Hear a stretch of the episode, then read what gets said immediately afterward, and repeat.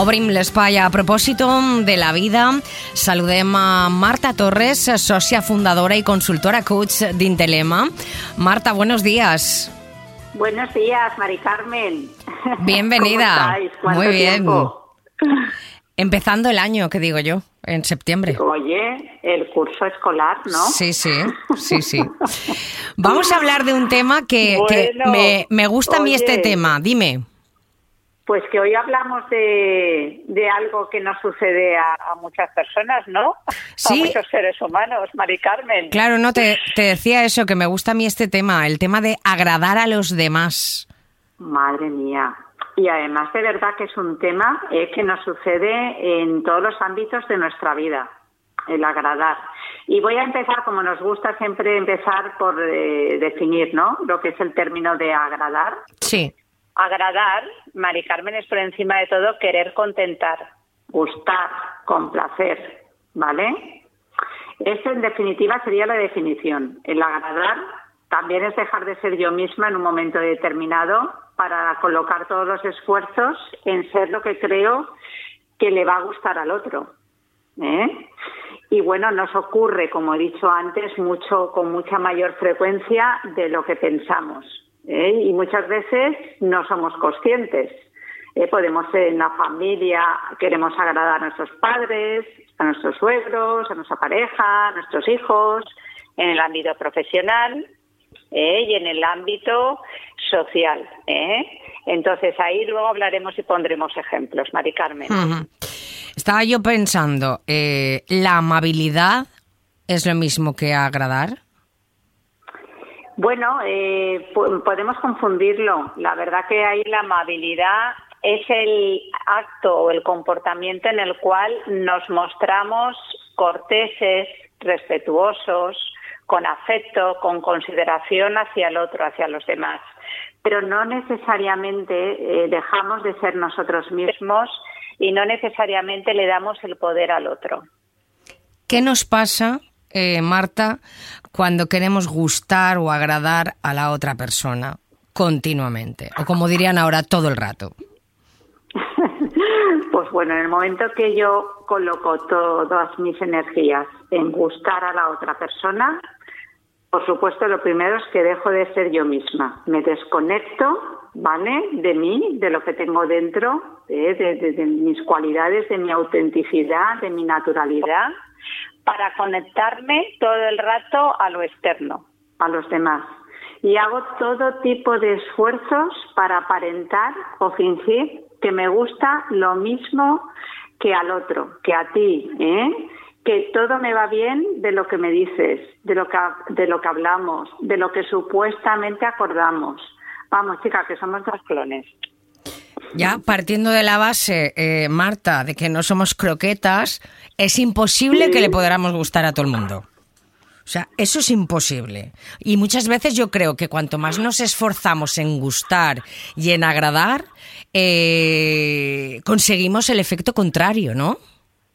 Sí, claro, efectivamente, ¿eh? porque claro, como no soy yo, ¿eh? pues claro, ahí aparece mi no naturalidad, ¿eh? la parte que fingimos se nota, o sea, cuando mi foco está fuera de mí en agradar, no estoy concentrado en realmente en hacer las cosas lo, lo, lo que yo sé hacer y como sé hacer y como soy yo y en congruencia con mis valores y mis capacidades. ¿eh? O sea que es que ahí no hay eh, no hay verdad, por lo tanto el resultado se tiene que notar porque no fluyó.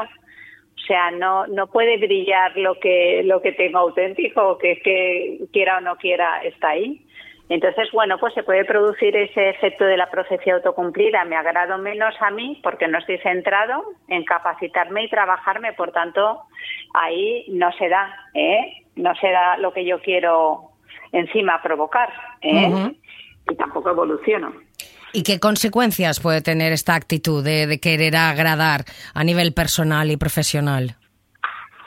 Bueno, pues el tema es que poco a poco eh, te vas olvidando de quién eres y a la vez también vas generando estados de rabia de impotencia y de estrés. Eh, La razón por la que esto ocurre pues es porque no puedes ser tú mismo, ya que como tienes la imposición y te fuerzas a, moldarte a los demás eh, para conseguir su aprobación, pues tiene un efecto muy destructivo, como he dicho antes, en la relación contigo mismo y de sufrimiento. Y en las relaciones con los demás, pues que dejan de ser fluidas y auténticas. Y entonces, pues ahí se va generando más rechazo en ambas partes. ¿Eh? O sea que ahí, cuando buscas agradar, a todo el mundo, hay que saber que la decepción se va a convertir en tu mayor amiga. Y, por desgracia esto es muy peligroso. ¿eh? O sea que ahí, ahí pasamos de un conflicto que tienes, de, que tienes de expresar lo que para ti es importante y capacitarte para encontrar una forma de hacerlo orgánica. Voy a poner ejemplos para que se me comprenda un poquito mejor. Nosotros en los programas de coaching que hacemos en Intelema, ya sabes que trabajamos en la, toda la parte profesional y personal y social, ¿no? Entonces, por ejemplo, en las empresas, pues yo me encuentro muchos casos de, de personas que se quejan de que sus responsables les pide cosas y que no saben cómo sacar adelante todo el trabajo sin hacer más horas de las que les corresponde, ¿vale? Entonces, nosotros eh, somos conscientes y vamos mostrando que el ser humano ha aprendido a proyectar fuera lo que, lo que es suyo, es decir, a dar el poder al otro en este caso, por ejemplo, esta persona a mi responsable, o sea, de mi rabia y de mi impotencia. El otro tiene la culpa y yo no puedo más que sentirme así. Y no mirarme a mí qué me pasa, que no soy capaz de poner límites y poder expresar desde otro estado lo que para mí es importante y llevarlo a cabo. Eh, por ejemplo, voy a salir a esta hora y tengo que priorizar lo que voy a hacer de mi carga de trabajo hasta esa hora. Y si es necesario incluso acordar la prioridad con mi responsable, también se lo digo. A diferencia de decir a mi responsable eh, que me puedo quedar una hora más y es falso y renuncio a algo que para mí es de vital importancia, como ese día recoger a mi hijo o descansar ¿eh? e irme a una hora equilibrada para mí. Entonces, esa persona cuando quiere agradar lo que hace es tragar, aguantar y quejarme del otro. Y entonces me pongo en el victimismo y actúo como tal. Eh, te voy a poner así rápidamente otro ejemplo de los temas de las parejas que también nos encontramos muchas veces donde un caso en el que la pareja se está forzando a ir a todos los veranos a la playa y fingir que le gusta, que le da lo mismo, cuando en realidad no lo es. O sea, lo que podría ser una experiencia agradable de vacaciones, ¿eh? Se convierte en todo lo contrario. Y aquí en este caso, eh, Mari Carmen, no se trata de ceder conscientemente un día o de negociar. Un día vamos aquí y yo me pido algo o hago otra cosa que me encaje y otro día vamos a otro sitio, sino que directamente la persona se pone a fingir ¿eh? que me da igual, que pienso como tú, ¿eh? que me gustan tus gustos y ahí voy alimentando mis mentiras que se volverán como un boomerang contra mí, ya que me veré en la obligación de seguir alimentando mi propia farsa y daré vida a mis debilidades, como servilismo, aguantar y explotar. Y me quedo aquí con los ejemplos, ¿vale? Vale. Eh, de momento, porque en las familias pasaría tres cuartos de lo mismo. No, claro, me estoy dando cuenta que, que esto en Intelema lo veis mucho, ¿no? Hombre, muchísimo, ¿eh? Claro. Es que es muy común esto. Lo que pasa es que a veces no somos conscientes, ¿eh? Porque lo hemos vivido, lo hemos mamado hablando mal y pronto desde pequeños, ¿eh? Claro, es que esto de ponernos límites es algo muy común y necesario, pero no es fácil tampoco. Ni en la vida profesional, ni en la vida personal, ni en la familiar, ni laboral, ni es que no no es fácil. Mm. No, no es fácil porque yo creo que no somos conscientes de lo importante que es. Entonces, como echamos la culpa afuera, eh, pues entonces no nos ponemos a ello. O sea, el motivo de poner límites en las relaciones personales es algo complicado y a la vez necesario y radica en que existen también diferentes miedos e inseguridades. Por propiciado siempre hay diferentes creencias que residen dentro de nosotros y que, bueno, eh, nos impiden ponernos ahí. Entonces, una de las cosas que nosotros trabajamos mucho es hacer consciente a las personas que todo es nuestro, Mari Carmen, que está dentro de nosotros. ¿Eh? Entonces, eh, en mí está cogerme ¿eh? y mirar mi rabia mi impotencia, que es mía, mi reacción es mía, ¿vale? Y la reacción del otro es la suya. Y desde ahí yo mirar qué límite me voy a poner. Por ejemplo, una baja autoestima pues también puede hacer que te creas inferior a los demás y que por eso también eh, tengas unas creencias y aguantes y cargues con lo que no te corresponde, que porque tienes miedo a que te echen, por ejemplo, o a que crean que no vales. Y eres incapaz también de reaccionar ante esto eh, porque crees que lo mereces. También puede ocurrir que tengas un temor infundado a entrar en conflicto. Hay personas que evitan los conflictos por miedo a que te desaprueben. ¿Eh? Y así pues también encuentras una excusa perfecta mental para no ponerte en tu sitio y no ponerte límites. Y siempre estás dispuesto a, aunque no sea verdad. Claro, y hay gente que se aprovecha de esto también, ¿eh?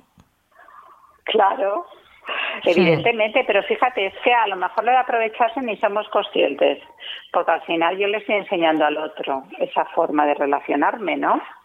Sí, pero es que tú lo dices y no están en nuestras cabezas. Ya, pero parece muy sencillo, ¿no? Eh, y a la vez nos resulta muy complicado el, ponernos en nuestro sitio y el decir, no, yo quiero esto y, o yo necesito esto o esto es así porque yo lo creo así. Claro, claro. Sí, la verdad que ahí, bajo estos estados y actitudes, lo que reforzamos eh, son debilidades e inseguridades. Eh, entonces yo ahí me voy retroalimentando estas creencias de que quiero tener más, ser más que otros, quiero ascender y digo a todo que sí, tengo miedo de que me echen, o sea, estoy en un estado de vulnerabilidad, de falta de confianza, digo a todo que sí, eh, aunque haya cosas que ni tan siquiera incluso me vea capaz o haya cosas que no me encajen, ¿no? Lo digo desde el temor o el miedo a perder algo. A veces agrado y digo que sí a la pareja también, Mari Carmen, para luego exigir, o sea, esto podríamos hablar de manipulación también, ¿vale? Escondida, ¿eh? lo que está debajo de, de, nuestra reacción. O sea, los seres humanos ahí tenemos un potencial inconsciente de capacidades y debilidades y a veces están tan aprendidas e instaladas en nosotros que no las vemos en nuestro día a día. Es decir, muchas veces no nos damos cuenta de que, no nos, de que nos relacionamos inconscientemente desde ahí. Y si yo no identifico esto y no soy capaz de reconocer que lo que estoy haciendo es querer agradarte, no puedo pararlo. Y más tiempo, al estar haciendo músculo en agradar sin darme cuenta, pues luego voy a pasar más al rechazo en la relación con esa persona o a esa actividad o a ese puesto, ¿eh? Y voy a querer salir corriendo de ahí. Entonces, bueno, sí que es muy importante ser conscientes de esta tendencia que tenemos todos los seres humanos, en mayor o menor medida, a agradar. ¿eh? ¿Y cómo nos damos cuenta? ¿Cómo nos damos cuenta de, de esto? Bueno, a ver, yo una de las maneras que creo que es importante darnos cuenta es, es la sensación que podemos tener de, queja. Esa la notamos y la sufrimos. Por ejemplo, cuando nos pillemos diciendo, verbalizando o para adentro o para afuera a alguien, hoy ha sido un día horrible en el trabajo, no puedo más, madre mía, qué incómoda me he sentido con mis suegros, o vaya rollo con el chico este que estoy conociendo todo el día hablándome de fútbol y yo haciendo como que escucho, o sea, ir tomando conciencia de este tipo de pensamientos, de quejas, esas cosas sí, sí que podemos estar atentos, las podemos notar, las podemos sufrir, ¿eh? porque como hemos comentado, tendemos a repetir este tipo de experiencias, el tema es pillarme.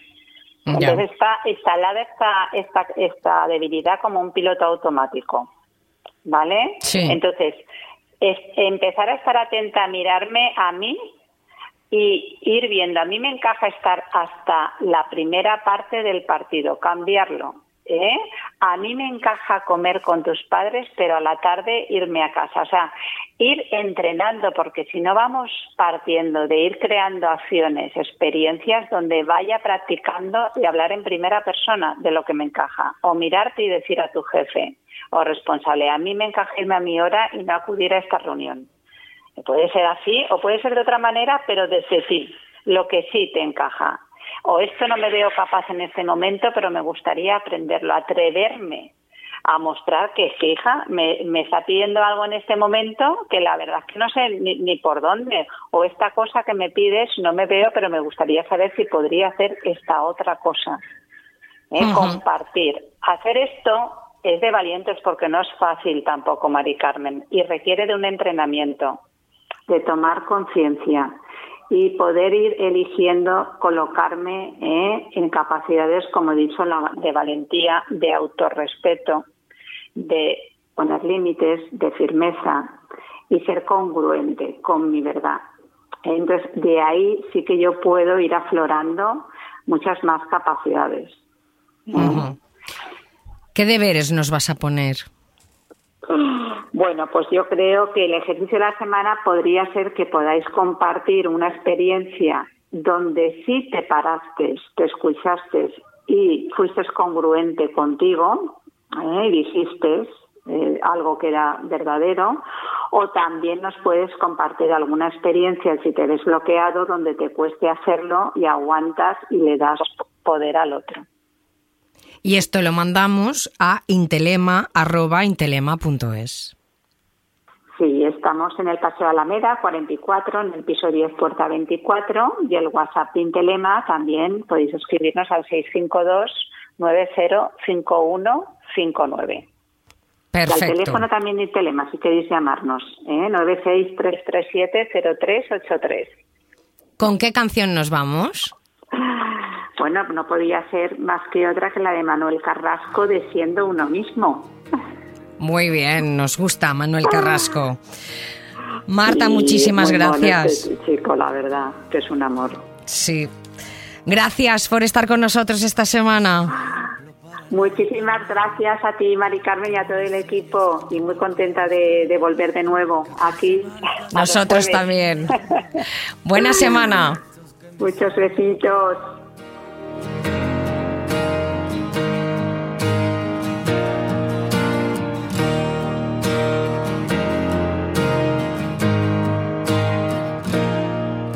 Soy ejemplo para nada y para nadie.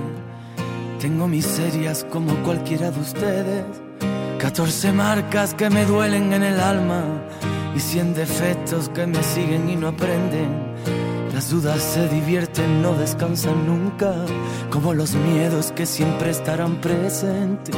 A veces sonrío sin ganas y al revés, que a nadie importa, nadie tiene que saber y aunque las cosas con el tiempo no se olvidan, voy a estar más alerta, más tiempo conmigo.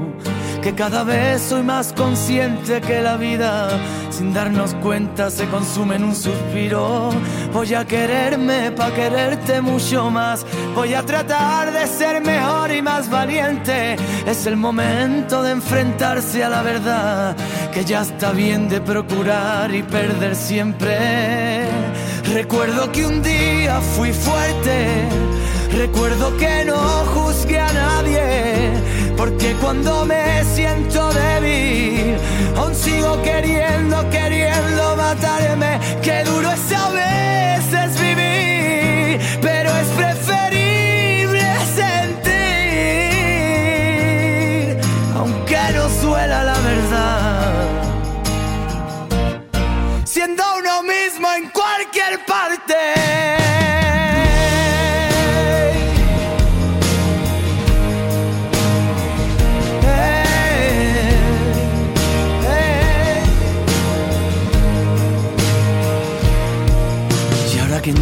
lo que mis padres de niño siempre decían con el corazón temblando, nunca te fíes del que quiera ser tu amigo, que con un caramelo te mete en el saco y piensas si eres uno más de los que estrellan su tiempo en un televisor de color rosa. Y si es verdad, yo fui dote que te molesta. Si no te gusta otra cosa, mariposa. Dice un amigo que no tenemos remedio. Abrir el corazón siempre nos sale caro. Que no me importa lo perdido si es sincero. A mí me importa todo el vino derramado. Yo que forjé mi historia con los buscavidas. Pierden el tiempo los que intentan que me frene.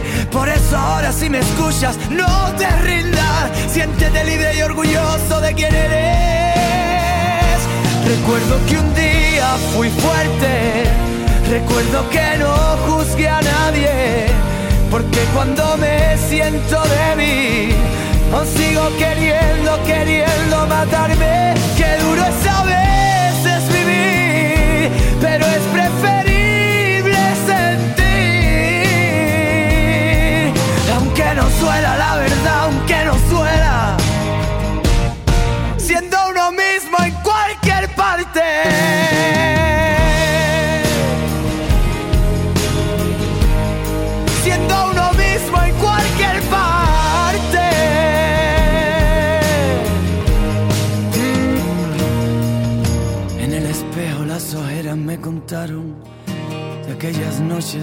cuánto la eché de menos.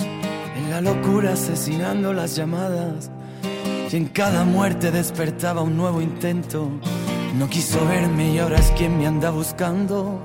No es que no quiera que me encuentres, que mi sueño lo estoy viviendo con una mujer sincera. Ella es la reina tú una princesa del cuento. Que no se trata de querer ser más que nadie. ¿Y por qué piensas que me lo monto de artista? Más bien me pasa lo contrario muchas veces. También me siento pequeñito en esta vida. Vale la pena pelear por nuestros sueños. Vale la pena equivocarse y levantarse. Vale la pena liberarse y ser el dueño de la verdad siendo uno mismo en cualquier parte. Recuerdo que un día fui fuerte. Recuerdo que no juzgué a nadie. Porque cuando me siento débil, aún sigo queriendo, queriendo matarme. Qué duro es a veces vivir, pero es preferible sentir.